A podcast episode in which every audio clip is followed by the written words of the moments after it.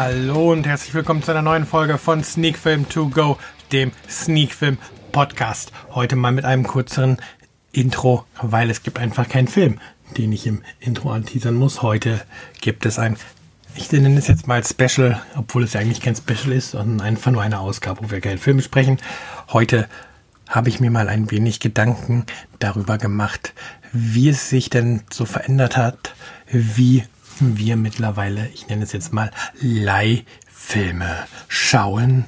Und ja, das ist mir durch den Kopf gegangen, weil ich gestern erst wieder einen Film per Streaming geguckt habe und dann ist mir eingefallen, ja, wie habe ich das eigentlich früher gemacht, wenn ich einen Film gucken wollte? Was musste man machen, um einen Film ranzukommen etc. Und ja, und da wollte ich heute einfach mal kurz drüber reden. Mal gucken, wie lange es wird. Ich habe mir hier keinen zeitlichen Rahmen gesetzt und ich hoffe, es wird nicht zu lang und nicht zu langweilig. Und ja, am Ende freue ich mich natürlich auch immer darüber, wenn ihr mir erzählt, wie ihr denn so Filme früher euch ausgeliehen habt und wo ihr sie herbekommen habt. Ja, ich weiß noch, damit sind wir auch schon mittendrin im Thema, wie damals mein Vater den ersten Videorekorder in den Haushalt gebracht hat. Videorekorder, das waren diese klobigen Geräte, wo riesige Kassetten reinkamen, ähm, wo man an die gewünschte Stelle auch nur kam, wenn man gespult hat etc. Und als halt dieser erste Videorekorder im Haushalt war, dann war das noch ein Videorekorder, den man nur zum Abspiel benutzen konnte. Also aufnehmen war damals noch nicht. Und ja, so ist man dann ähm, auch in den Genuss gekommen, Mitglied in einer Videothek zu werden. Also ein Ort, wo man damals hingegangen ist, ähm, sich die prall gefüllten Regale angeschaut hat und dann einen Film quasi gegen eine Gebühr ausgeliehen hat. Und so kam es dann, dass ich quasi die ersten Live-Filme auch zu Hause gesehen habe. Natürlich, bei uns zumindest war es so, dass man in die Videothek erst ab 18 Jahren durfte. Und so war es dann, dass meine Mutter oder mein Vater uns halt die, dementsprechend die Filme ausgeliehen hat. Und ja, so hat man dann am Wochenende, freitagsabends ging es dann, gingen die Eltern in die Bibliothek, haben dann meistens irgendwie zwei Filme mitgebracht, einen, den sie gucken wollten und einen, den die Kinder gucken durften. Und so wurde dann voller Spannung zu Hause die Leihhülle aufgemacht, diese Videokassette halt in den Videorekorder gelegt und abgespielt. Und ja, das war dann immer ein Erlebnis, weil man konnte halt tatsächlich das schauen, worauf man Lust hat. Und halt nicht das, was das Fernsehprogramm einem damals präsentiert hat. Und das war schon ein riesiger Schritt nach vorne. Ganz witziger Fakt am Rande. Ähm, unsere Bibliothek hat es auch so gehandhabt, war quasi eine Strafgebühr, wenn man einen Film geguckt hat und ähm, aber nicht zurückgespult, zurückgegeben hat. Sprich, wenn man die Videokassette nach Ende des Films nicht zurückgespult hat und abgegeben hat, wurde in der Videothek eine Strafgebühr erhoben von einer Mark ähm, ja, die damit gerechtfertigt war, dass ja jetzt der Mitarbeiter quasi die Videokassette zurückspulen muss, bevor er sie wieder ins Regal kann und der nächste sie ausleihen kann. Ja, Videokassetten waren lange Zeit dann das Maß der Dinge und dann gab es die erste Revolution im Heimkino oder im, ja doch im Heimkinomarkt und im Verleihmarkt, die DVD löste die Videokassette ab. Das Prozedere war aber allerdings immer noch das gleiche im Grunde, wie man sein, sein Filmmaterial ähm, nach Hause bekommen hat. Um es zu schauen, man ist immer noch in die Videothek gegangen, die auch immer noch Videothek hieß und nicht DVD-Thek. ähm, hat sich immer noch durch die Regale geschaut und dann sich die DVD rausgenommen, die man gerne gucken wollte. Ähm, ja, Vorteil der DVD war es seinerzeit nicht nur eine bessere Bildqualität gegenüber der Videokassette. Nein, eigentlich für mich der größte Vorteil war, ähm, oder auch für die Videotheken der größte Vorteil war mit Sicherheit die Verschleißfreiheit. Wenn man mit einer DVD ordentlich umgegangen ist und die Scheibe lesbar war, ähm, hat man keinen Bildverlust gehabt, während man ja bei abgenudelten Videokassetten dann schon mal Bildstörungen etc. dadurch bekommen hat.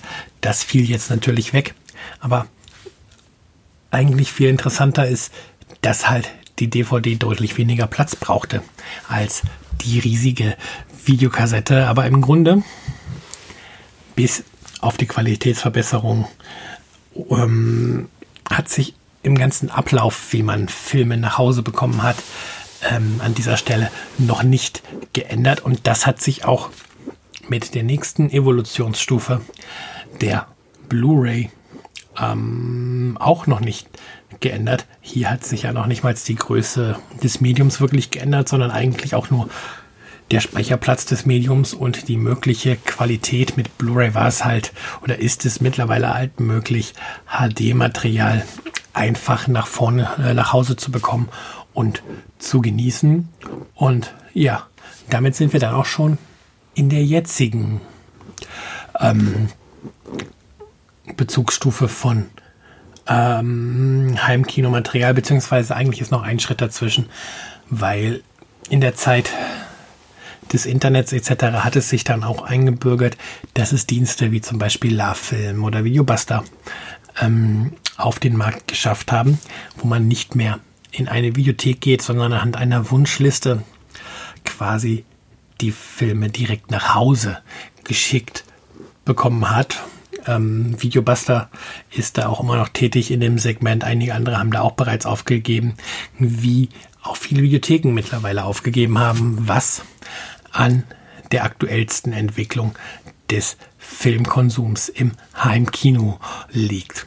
Denn statt jetzt in eine Videothek zu gehen, sich DVDs oder Blu-rays auszusuchen, mit nach Hause zu nehmen und wieder zurückzubringen, hat sich mittlerweile halt in breiten Stil ähm, dank schneller Internetleitung eine völlig andere neue Art und Weise etabliert, wie man ähm, Heimkino genießen kann, wie man, ich nenne es trotzdem mal Live-Filme genießen kann. Und zwar das Streaming.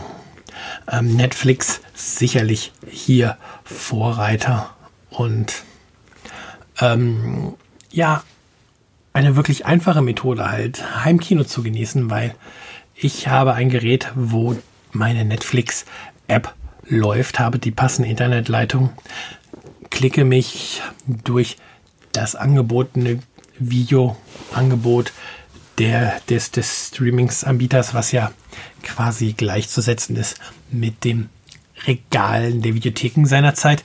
Es gab halt immer nur das, was die Bibliothek anbietet und jetzt gibt es halt immer nur das, was der Streamingdienst in seinem Katalog anbietet.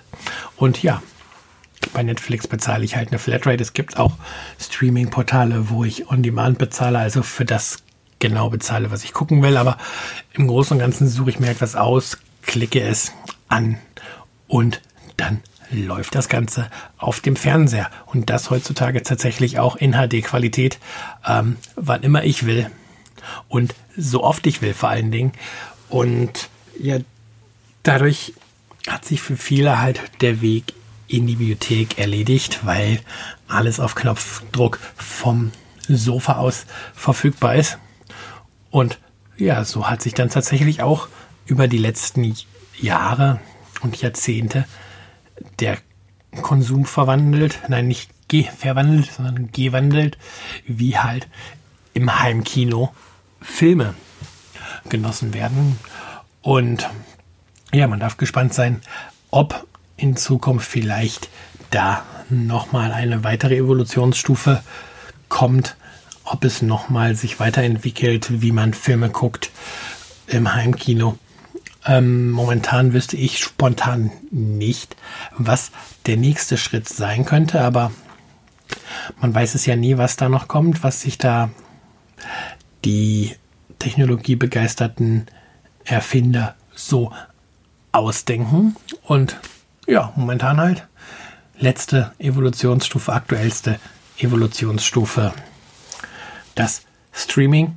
Und ähm, sicherlich nicht nur ich bin gespannt, wie lange sich denn tatsächlich noch die physikalischen Medien DVD und Blu-ray halten und Bestand haben werden, ob die Sammler ähm, weiterhin sich die Scheiben zu Hause ins Regal stellen oder ob auch diese bald komplett auf digitale Sammlung umsteigen werden. Und ja, ich habe tatsächlich alle Evolutionsstufen durchgemacht, von der Videokassette bis jetzt zum Streaming. Und was am Ende bleibt, ist doch eigentlich immer noch das Wichtigste. Wir können Filme gucken, wir, dass wir den, wir können weiter den Spaß an Filmen genießen.